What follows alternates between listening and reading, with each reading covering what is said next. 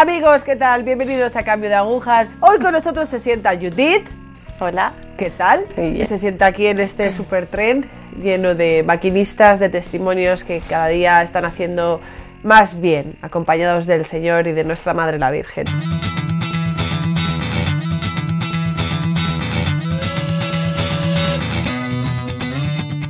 Judith, ¿Qué tal? vamos a contarnos un poco aquí la vida. Muy bien. Yo nací en... Yo nací en Madrid. eh, bueno, nací en una familia, soy la mayor de dos hermanos. Eh, pues desde era pequeña, pues eh, era la típica niña buena. eh, eh, en cuanto a la fe y demás, pues íbamos a misa todos los domingos, iba a un colegio católico. Eh, hice la comunión, después de la comunión estuve yendo a catequesis también durante mucho tiempo, hasta los 17 años, y, bueno, pues esa fue mi infancia, mi infancia normal con mi familia, algo normal. ¿Has sido una chica mala por la noche?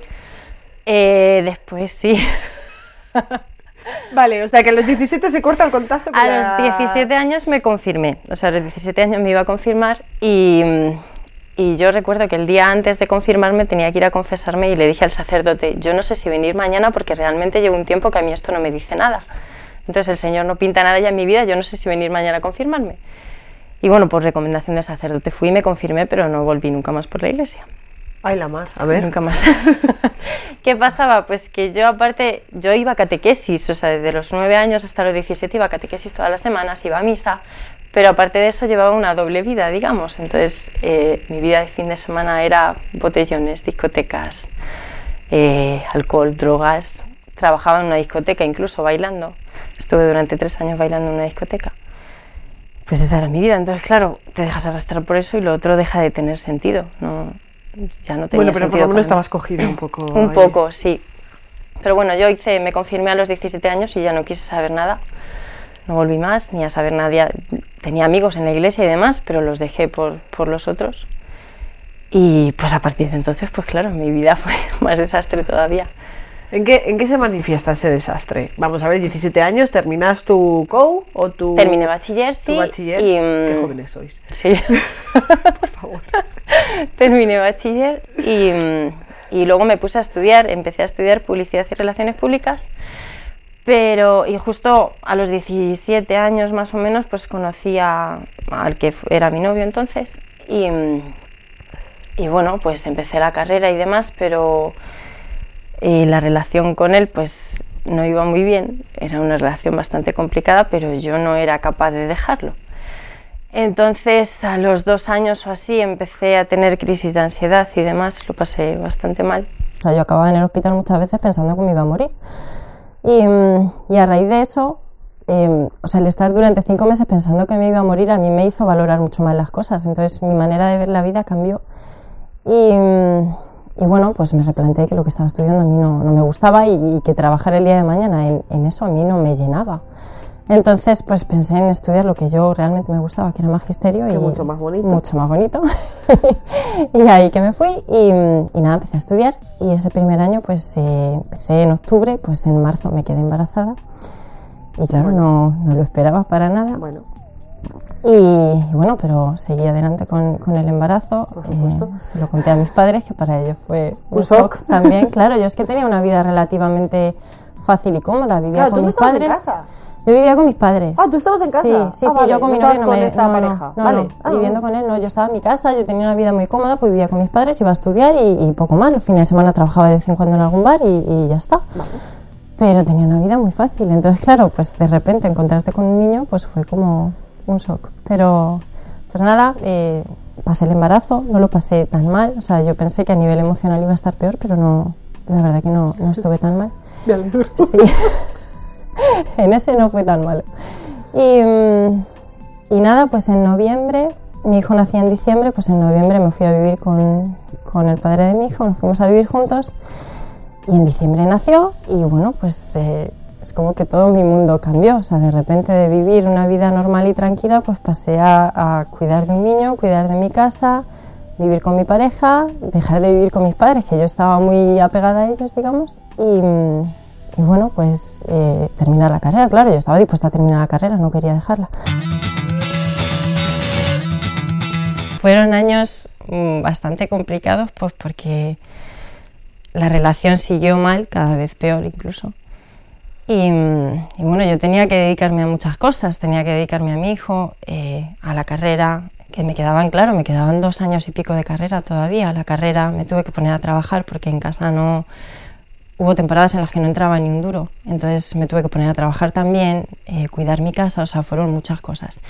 Y en todo esto pues yo me sentía también muy sola porque yo, por ejemplo, lo de que la relación con mi pareja iba muy mal no se lo había contado a nadie. Mis padres no lo sabían, no lo sabían mis amigos, ni nadie, nadie. Y aparte, pues claro, yo tenía 20 años, 21 años, tenía un niño, mis amigas estaban de fiesta por ahí, claro, no tenían ya nada que ver conmigo, digamos. Y, y cuando bajaba al parque con mi hijo, las madres tenían treinta y tantos, 40 años y yo veía que tampoco encajaba, entonces yo me sentía bastante sola. Pero bueno, iba tirando. Y nada, pues llegó un momento en el que yo ya con mi pareja es que no, ya no podía más. Mi hijo tenía como cuatro años y pico y, y bueno, llegó un momento que yo le dije que yo ya no podía más y que ya que lo quería dejar. Lo que pasa es que eh, yo no me quería ir a vivir con mis padres porque no quería ser, yo no les había contado nada de que estaba mal, o sea, para ellos estaba todo bien, todo perfecto, pero, pero no sabían nada, yo no quería irme a vivir con ellos porque yo pensaba que yo iba a ser una carga para ellos. Entonces decidí con, con el padre de mi hijo que yo me quedaba a vivir ahí y vamos a ser como mmm, compañeros de piso y ya está, y así nos quedamos. Y pues eso, él hacía su vida, yo hacía la mía, pero vivía, seguíamos viviendo juntos. Y así pues pasó un tiempo hasta que un día, por una amiga, me... En todo esto yo no quería saber nada de Dios, o sea, Dios no pintaba nada en mi vida. Desde los 17 allí. Nada, aparcado. nada, estaba aparcado, no quería saber nada de él.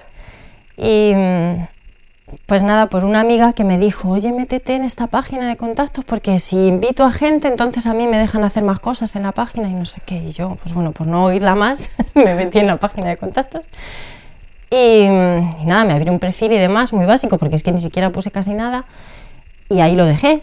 Y el caso es que al tiempo me volví a meter y justo ese día que me metí, eh, si tú querías que, que, te viese más gente, podías mandar un mensaje y ponían tu foto como destacada para que la vieses. Entonces me acuerdo que esa noche era de noche. Y estaba metida y ya iba a pagar. Y cuando iba a pagar vi la foto de un chico que a mí me, me encantó. Me llamó la atención. Mucho, me llamó mucho la atención. Y no sé por qué, yo le escribí, yo era muy tímida y yo no... Entonces eh, le escribí, no sé de dónde salió lo que escribí, pero yo le escribí. Y yo no pensaba que me iba a contestar. A mí me parecía un chico muy guapo, muy así. Yo decía, este chico a mí no me contesta. Pues se casa con los dos días me contestó. Y encima me contestó algo así como, es un honor que me escriba una chica tan guapa. Entonces yo dije, no puede ser. y, y, nada, justo estaba conectado, empezamos a hablar y la verdad que desde el primer momento hubo pues una relación eh, muy bonita. Así que nada, los días quedamos, a la semana y pico quedamos un día. Y ese día pues yo me fui pues... bien encantada. Loca de contenta. Loca de contenta, sí, sí. Y, y nada, empezamos una relación. ¿Y cómo es esa relación? ¿Cómo Muy es esa relación que empezáis? Pues a ver, no es, digamos que no encajaban los estándares cristianos porque yo no quería saber nada de esto, pero, pero a ver, una relación muy bonita. Claro, yo venía de una relación muy mala y de otras anteriores también del estilo. Entonces, para mí esta relación era como, yo me sentía como una princesa, de verdad. Y pequeños detalles que él tenía conmigo, o sea, él no podía entender, por ejemplo, que, que, me abriese la puerta del coche para mí fuese como, o que me llevase al cine y para mí era como, no sé, una cosa del otro mundo. Y, y nada, yo estaba encantada, feliz. Lo único que a mí me echaba un poco para atrás, nos llevábamos genial y todo muy bien, pero a mí me echaba un poco para atrás que él era creyente. Claro, entonces para mí eso no encajaba nada. ¿Por qué? Porque eh, fíjate qué concepción tenía yo del cristiano normal, porque yo pensaba, si fuese un cristiano normal de estos que van a misa de vez en cuando y ya está, pues bueno, pero a mí esto de que rezase todos los días y que eso a mí ya me parecía mucho. y además es que sus valores, claro, no tenían nada que ver con los míos. Yo, por ejemplo, pues el tema de la fidelidad a mí me parecía que no pasaba nada. Si yo esos valores no los tenía. Yeah. O el amor para siempre, pues yo decía, es que eso no existe, o cosas así. Y valores en otras muchas cosas, pues también. Entonces, para mí, pues a mí me parecía muy anticuado y como que no, que no, que no encajábamos en ese tema. Entonces yo muchas veces me planteé dejarlo, aunque estaba enamoradísima de él, pero yo muchas veces decía, es que esto no encaja por ningún sitio. Y a él le pasaba al contrario, que decía, ¿qué hago yo con esta chica que es que en esto no encaja conmigo? Por favor. Sí. Y, y, bueno, pues ahí seguimos, él me hablaba de Dios, me hablaba de la iglesia y lo bueno es que las conversaciones siempre las buscaba yo. Y él me decía, ves, O sea, es que... tú ahí en búsqueda, Sí. ¿eh? Tú Él me decía, tú "Uh, tienes sed de Dios y no te das cuenta. Y yo me enfadaba y le decía que no y que, ¿Qué cosas dices? que no y que no. Entonces, eh, bueno, él un día me dijo, me dijo, ¿por qué no dejas de repetir lo que oyes a todo el mundo que no tiene fe y empiezas a preocuparte por investigar tú y saber de qué estás hablando? Entonces yo le dije, vale, pues muy bien, pues me voy a informar y voy a investigar y, y esto. Entonces me fui a la biblioteca, a mí que me encanta leer. Entre tantos libros que había, me cogí uno que se llamaba algo así como, como 101 razones para no creer en Dios. Yo en vez de informarme para bien, pues me iba a informar para mal. Claro, cuando él se enteró que estaba leyendo esto, pues me dijo, es que a ver, así como quieres tú. Creo que estás yendo para atrás en lugar de pasar claro, adelante. sí. Y, mm, y yo creo que ahí es cuando abrí un poco los ojos y dije, pues es que tiene razón, a ver, así no voy a llegar a ningún lado. Y a partir de ahí es como que, digamos que le dejé un poquito abierta la puerta al Señor y ahí Él se encargó de, de entrar. ¿Y en qué cambia? Cuéntame. Pues empecé, digamos que a partir de entonces yo creo que hubo como tres momentos importantes para mí. Em, el primero fue que eh, un día estaba en mi casa y yo le había pedido a la profesora de mi hijo, mi hijo tenía ya seis años por ahí, le había pedido a la profesora de mi hijo unos papeles para, para ver con mi hijo en casa, son unas canciones de inglés. Total que me los dio y yo los metí en una estantería que tenía con libros de, de mi hijo. Pues cuando lo fui a sacar a los tres días, en medio de esos dos papeles estaba la oración que a mí más me gustaba de cuando yo era pequeño o cuando iba a catequesis y demás. Es, eh, se llama Tengo sed de ti de la Madre Teresa de Calcuta. Pues a mí me encantaba. Y claro, apareció ese papel ahí y yo decía, no puede ser que este papel esté aquí. Este papel estaba metido en un armario debajo de un montón de papeles. ¿Qué hace este papel aquí? Claro, yo me puse a leerlo y era como si el Señor me hablase a mí. Mira que estoy a la puerta y llamo, estoy a la puerta de tu corazón. Entonces yo decía, no puede ser. Entonces ahí ya empecé eh, un poco como a, a plantearme y a, y a eso. Y mm, Leo me insistía bastante, a veces yo le decía que yo no quería saber nada. Me insistía en que fuese a misa y yo le decía que yo a misa no quería ir. Pero sí es verdad que empecé a sentir la necesidad de, yo le decía, yo quiero ir a una capilla, pero quiero estar sola y con las luces apagadas, casi apagadas. Le decía y me decía, Julián, es que tú me pides cosas muy... pero un día le dije, digo, llévame a la capilla. Total que fuimos y, mm, y me acuerdo que entró él, porque claro, me da mucha vergüenza entrar. Después de 10 años, pues me da mucha vergüenza entrar. Y entró él y recuerdo que entré detrás de él y cerré la puerta detrás de mí y me puse a llorar. Pero mucho, y yo no entendía nada, pues yo decía, ¿por qué lloro? Si es que no, ¿por qué estoy llorando? Aquí no... Y mm, lo que yo sentí fue tanta paz como nunca había sentido nunca en ningún sitio. Entonces estuvimos ahí como 5 o 10 minutos y, y claro, yo salí de ahí diciendo, ¿qué hay aquí que no hay en ningún otro sitio? Porque yo esto no lo he sentido nunca. Y después de eso, hubo un tercer momento en el que yo no quería ver la película de la pasión, porque a mí me habían dicho que era muy... yo no quería verla. El caso es que un día Leo me decía, ¿por qué no la ves? Y tal, yo le decía que no y que no, y un día le dije, pues vamos a verla. Pues me puso la película y, y yo, o sea, terminó la película, me puse como a llorar a mitad de película. Pero cuando terminó la película, es que me puse a llorar de una manera que no había llorado nunca. O sea, es que era como con desesperación. Yo lloraba como desesperada porque yo sentía como que, como que todo eso que había visto ahí, el Señor lo había hecho por mí. Entonces yo solo me, me acuerdo que en mi cabeza, durante una hora y pico que estuve llorando, lo único que, que yo podía, que oía en mi cabeza era cómo he podido dejarte solo tanto tiempo. Y ahí es como que ya, no sé, esas Conectó. tres, claro, o sea, esas tres cosas ya es como que me, me hicieron dar eh, pues un cambio. Y después de eso, bueno, me fui a vivir con, con Leo y con mi hijo. Me fui sobre todo por salir de casa porque yo seguía viviendo con, con el padre de mi hijo. Entonces, claro, tener una relación con Leo viviendo con el padre de mi hijo, pues no, no tenía mucho sentido. Y entonces nos fuimos a vivir juntos. Y fuimos un día a la iglesia a misa, a la parroquia que estaba más cerca de casa.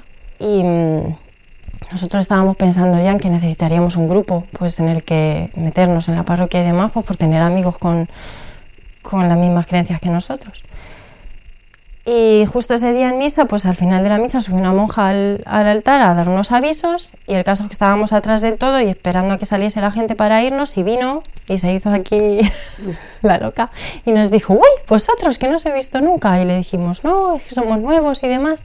Entonces le comentamos que, que queríamos saber si hay algún grupo en la parroquia y nos dijo, pues no hay, pero lo hacemos ahora mismo. sí. Así que nada, empezamos a ir a reuniones y demás, empezamos tres y acabamos un montón de gente que somos ahora. Y justo ese día era el 25 aniversario de la parroquia y, y las hermanas habían planeado un juego con familias por la tarde y tal, nos, nos invitaron a ir. Y, bueno, mi fe en ese momento pues era todavía muy débil. O sea, a mí me daba una vergüenza horrible entrar en la parroquia. Yo llegaba, me aseguraba de que nadie miraba y después entraba. Y, y entonces pues, nos invitaron a ir y claro, a las hermanas solo se les ocurrió vestirnos de, de, indios con bolsas de basura y ponernos en la puerta de la parroquia a gritarle guapa a la Virgen. Claro, yo me quería morir, me daba una vergüenza terrible. Así que ese día me fui a casa muy enfadada diciendo que no volvía nunca más por allí. Y, pero bueno, la Virgen me hizo ver que, que era cosa mía y que, y que nada, volvimos, empezamos las reuniones y, y, bueno, pues digamos que al estar ya ahí metidos ya empezó el, el cambio de verdad porque muchas cosas que yo no, que yo no veía, pues en, en cuanto a la relación con, con, con, Leo y demás, pues bueno, y en cuanto a todo, ahí empezó a, el cambio de verdad. ¿Cuándo decidís formalizar vuestra relación? Pues, eh, a ver, y antes claro, de esto, tu chiquillo ha hecho la comunión. Ahora hace poco, sí. Claro, mi hijo Jairo no estaba ni bautizado ni nada, porque yo, mis padres y mi familia me insistían en bautízale, bautízale, pero claro, yo decía, si yo no creo, si yo no, yo tengo que ser consecuente con lo que yo, entonces yo no le quise bautizar nunca. Y entonces, pues nada, nos fuimos a ir juntos y un día yo estaba feliz y contenta, claro, después de la relación de la que había salido, pues para mí era como otro mundo. Y yo estaba muy feliz, muy contenta y el caso es que yo eh, empecé a ver a, a, a mi novio, a Leo, le empecé a notar raro. Entonces él me decía que era porque, porque, porque estaba mal en el trabajo, no sé qué. Pero un día antes de ir a misa, un domingo, le pregunté, digo, ¿a ti te pasa algo? Y me dijo, y ya me puso cara como de que sí. Entonces me dio la noticia de que me dijo, es que no sé si el Señor me llama a estar contigo o a la vida consagrada, me dijo. Entonces, para mí, blanca. claro, porque yo no me esperaba nada de eso, no tenía ni idea. Entonces, eh, bueno, eh, pues eh, hablamos con las hermanas y demás. Las hermanas ya lo sabían, yo no lo sabía todavía. sí. y, y, nada, pues bueno, fue como un proceso en el que yo le dije, a ver, yo no quiero estar en medio del Señor y de ti. Entonces, si te tengo que dejar para que, para que tú veas lo que realmente quiere, pues ya está. Entonces, me fui a vivir con mis padres, que me costó mucho, muchísimo, pues claro, de, de, estar viviendo con él, que yo estaba feliz y contenta de irme con mis padres, que también me cuidan mucho muy bien, pero, pero pues nada, lo dejamos, incluso dejamos de vernos durante algún tiempo y demás, y, y fue complicado, porque claro, yo quería estar con él. Pero bueno, la verdad es que eh, el Señor me... Yo sentía que me, me tenían muy abrazada, el Señor y, y, la Virgen me tenían muy abrazada y, y, la verdad es que ese tiempo para mí fue un tiempo de gracia también. ¿Seguías? O sea, no sí, solamente... sí, sí. No, yo sí, yo ya no quería, no quería estar más sin el Señor. Y, y, bueno, fue un tiempo de gracia para los dos, yo creo, para, para ver que de verdad el amor que sentíamos el uno por el otro, pues sí que, que sí que era de verdad. Y, y bueno, al tiempo decidimos... Eh, él se fue a un monasterio y todo para discernir a ver si él y estuvo allí un, como 10 días o así y bueno, él vio que no que eso no era lo suyo y entonces volvimos otra vez, pero ya sin vivir juntos, eh, una relación más pura, digamos. Y ya después pues pensamos en casarnos. Lo que pasa es que él tenía muchas dudas también, hasta, eh, hasta casi el día antes tenía muchas dudas porque, a ver, a mí el tema, lo que te he dicho antes, el tema de la fidelidad y demás, pues yo tampoco había sido muy fiel anteriormente en algunas relaciones, entonces él tenía mucho miedo. Y, hasta el día de antes, pues él tenía mucho miedo de casarse conmigo. Y, pero es que yo estaba tan segura de que ese era él. Fui a unos ejercicios espirituales, los primeros que fui, y, y yo de esos ejercicios salí convencidísima de que yo me tenía que casar con él. Entonces, aunque yo le veía a él con dudas y que a mí eso no me echaba para atrás porque yo sabía que me tenía que casar con él. Entonces, eh, nada, nos casamos, hicimos, tuvimos una boda muy bonita, nos casamos, eh, nosotros pertenecemos al hogar de la madre y mm, había mucha más gente del hogar de la madre que de mi familia incluso. sí. había monjas, sacerdotes, sí, fue muy bonito todo. Es la familia. Sí, sí, sí. Y nada, fue una boda muy bonita, una boda de platos de plástico y demás, pero, pero bueno, fue muy genial, bonita, preciosa. Y nada, nos casamos y, y bueno, pues después eh, hemos tenido un, un, niño que tiene un año y medio ahora Y, y bueno, tuvimos la gracia de que se bautizaron él y mi hijo mayor se bautizaron el mismo día los dos. Y luego mi hijo mayor ha hecho la comunión y demás. Y bueno, pues ahora ahí, ahí seguimos. ¿Vale? ¿Cómo se vive? Porque quiero decir que, que el mayor Ujú. ha vivido todos los momentos, ha habido así por haber, sin Dios, con Dios. ¿Qué ves en tu hijo mayor? Pues mi hijo mayor, eh, claro, yo no le había hablado de Dios nunca, porque yo no tenía interés en que, como para mí no servía de nada, pues no, yo no quería decirle nada de eso.